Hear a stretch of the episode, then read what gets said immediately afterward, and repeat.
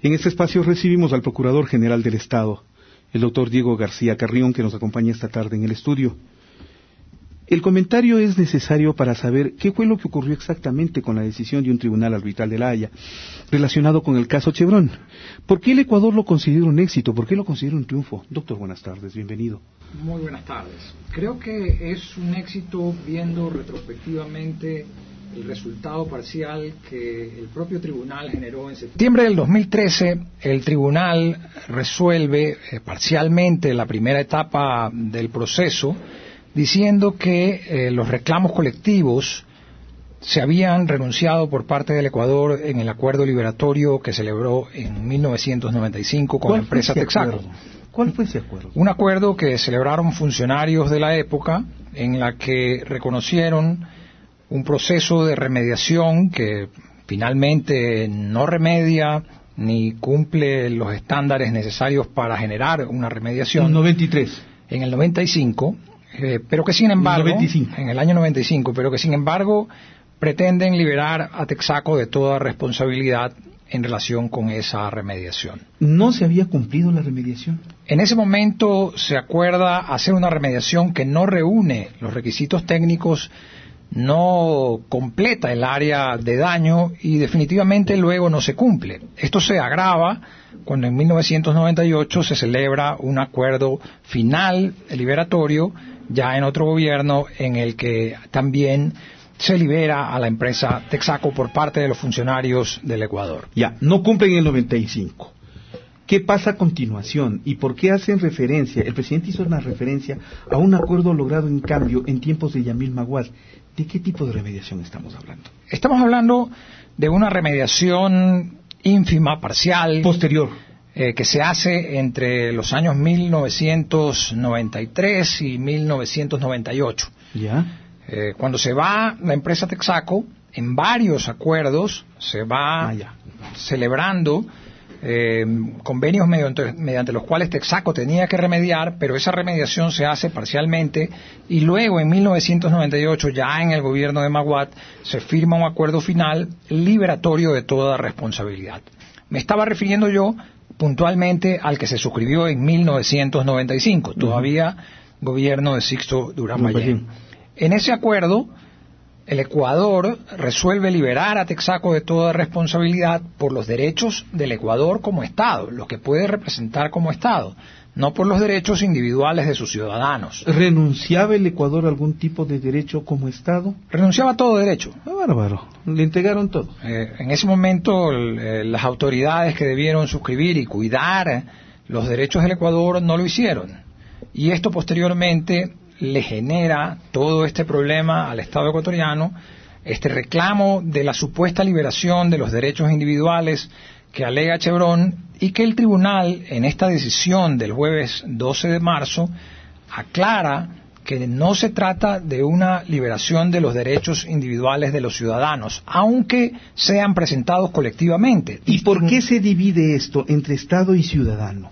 Porque unos son los derechos difusos que corresponden a todos y que en un momento dado los puede representar el Estado como los pueden representar personas que reclamen por esos derechos agrupados colectivamente y otros son los derechos que se generan por las afectaciones individuales a la persona. Y el tribunal lo que hace ahora es distinguir estos derechos de los derechos difusos, aclarando que aun si fueren presentados colectivamente, una demanda colectiva como la del agua agrio, incluyen derechos individuales. Y con eso deja viva la posibilidad del reclamo de los derechos individuales por parte de los demandantes del agua agrio. Jurídicamente, ¿esto qué implica? El que reconozca los derechos individuales para el caso. ¿Cómo le afecta sucesivamente a todas las demás demandas?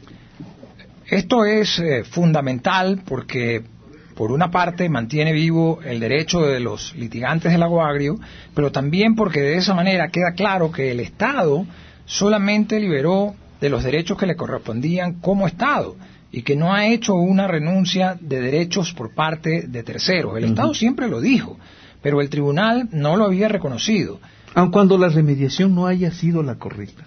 Aun cuando, Aun cuando los funcionarios hayan aceptado esa como es una discusión, algo. Esa es una discusión que no es parte de la controversia eh, en el arbitraje internacional, porque este reclamo de Chevron es que el Ecuador habría liberado no solamente sus derechos como Estado, sino también los derechos individuales de sus ciudadanos.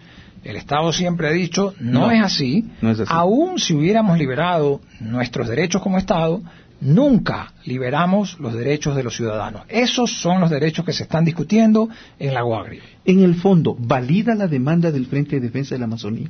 Valida su presentación.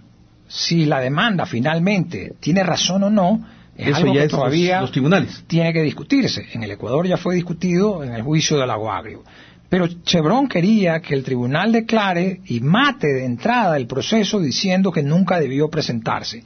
Si eso hubiese sido declarado por el tribunal en la decisión del jueves, hubiese sido un golpe muy duro para los demandantes del Lago Agrio y también para el Estado, porque entonces Chevron se hubiera volteado al Estado y le hubiera pretendido reclamar indemnizaciones por no haber detenido la demanda del Lago Agrio. Entonces, en este caso confluyen los intereses del Lago Agrio independientes manejados por ellos y los intereses del Estado independientes manejados por la Procuraduría. Ya, miremos adelante. La repercusión que esto tiene, porque son varios los puntos de controversia con Chevron. Chevron el Estado, Chevron Ciudadanos, Chevron otros abogados e inclusive dentro de la propia justicia norteamericana tiene demandas en ese sentido.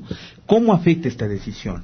Vamos a, Y por eso la importancia, escuche usted la importancia que esto tiene.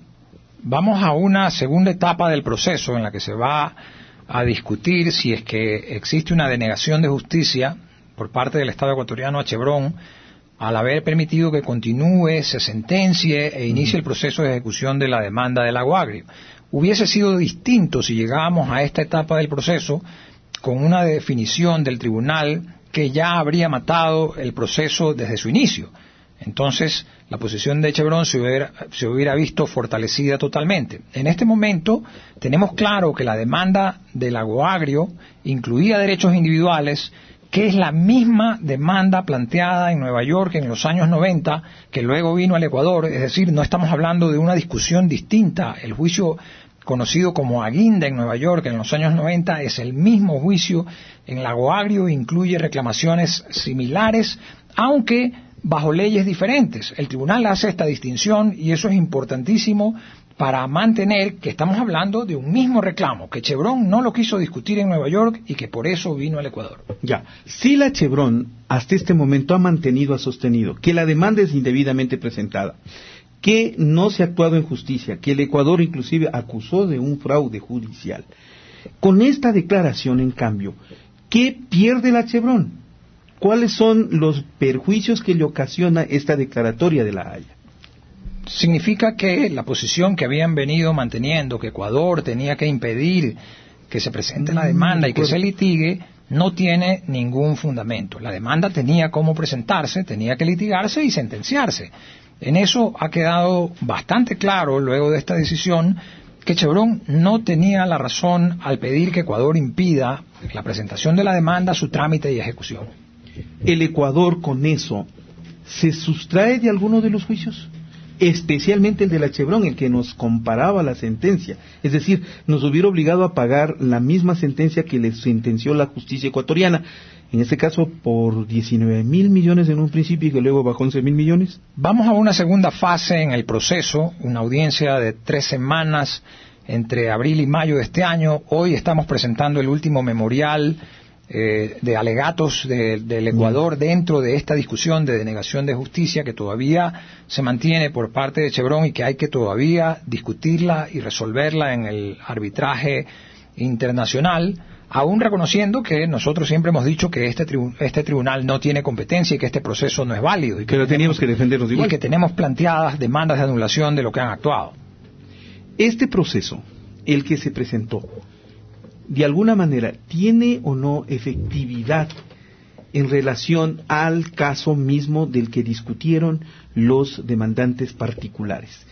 ¿Cuánto sustento le da? Porque eso también es algo que tenemos que apreciar en la decisión de la Haya. Este es un espejo del proceso del Lago Agrio. En Lago Agrio, los demandantes ecuatorianos le ganan a Chevron y obtienen una indemnización, y en este proceso, Chevron pretende que esa indemnización, si la llegaran a pagar, la responda el Estado, que Mm. el Estado termine pagándole a ellos. No, no, no es factible. En la medida en que se valide el proceso del lago agrio, se impide una declaratoria de responsabilidad contra el Estado ecuatoriano, que es lo que nosotros estamos buscando. Correcto. Termino con el tema y entiendo que esto será parte de su rendición de cuentas que usted tiene que presentar ante el país. ¿Cuál es el factor más importante? ¿Chevron? ¿Es lo que más ha conseguido, digo?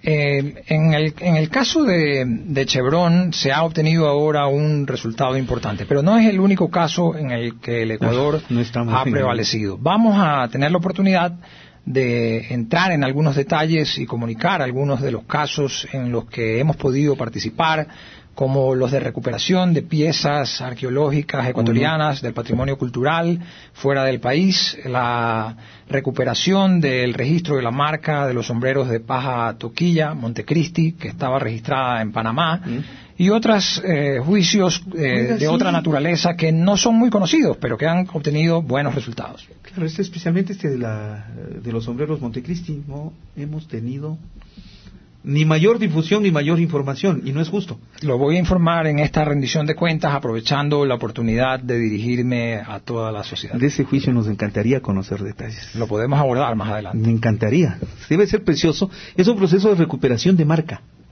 Así es. Que el Ecuador nunca la reclamó, extrañamente, ¿no? Sí, este estaba registrada a nombre de una compañía en Panamá y hemos podido, a través de un proceso, lograr que el, que la tenía registrada eh, se allane a nuestra demanda y se reconozca nuestra propiedad.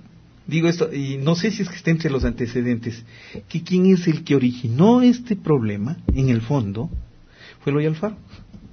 Porque el expresidente era comerciante con Panamá y llevó los primeros sombreros Montecristi a Panamá y desde ahí los distribuía y empezó ahí una cadena que terminó a la larga perjudicándonos tan solo por el nombre. Claro, pero siempre, reconociendo que eran de origen ecuatoriano. Claro, no, pues o sea, él los vendía como ecuatorianos, no que los panameños se la aprovecharon es otra cosa. Pero tiene su origen ese detalle interesante de ese juicio prométame que nos da una gran Vamos a conversar más adelante. Diego García Carrión, el Procurador General del Estado. Este es de Ecuador Inmediato Radio. Señoras y señores, permítame yo regreso en un momento más.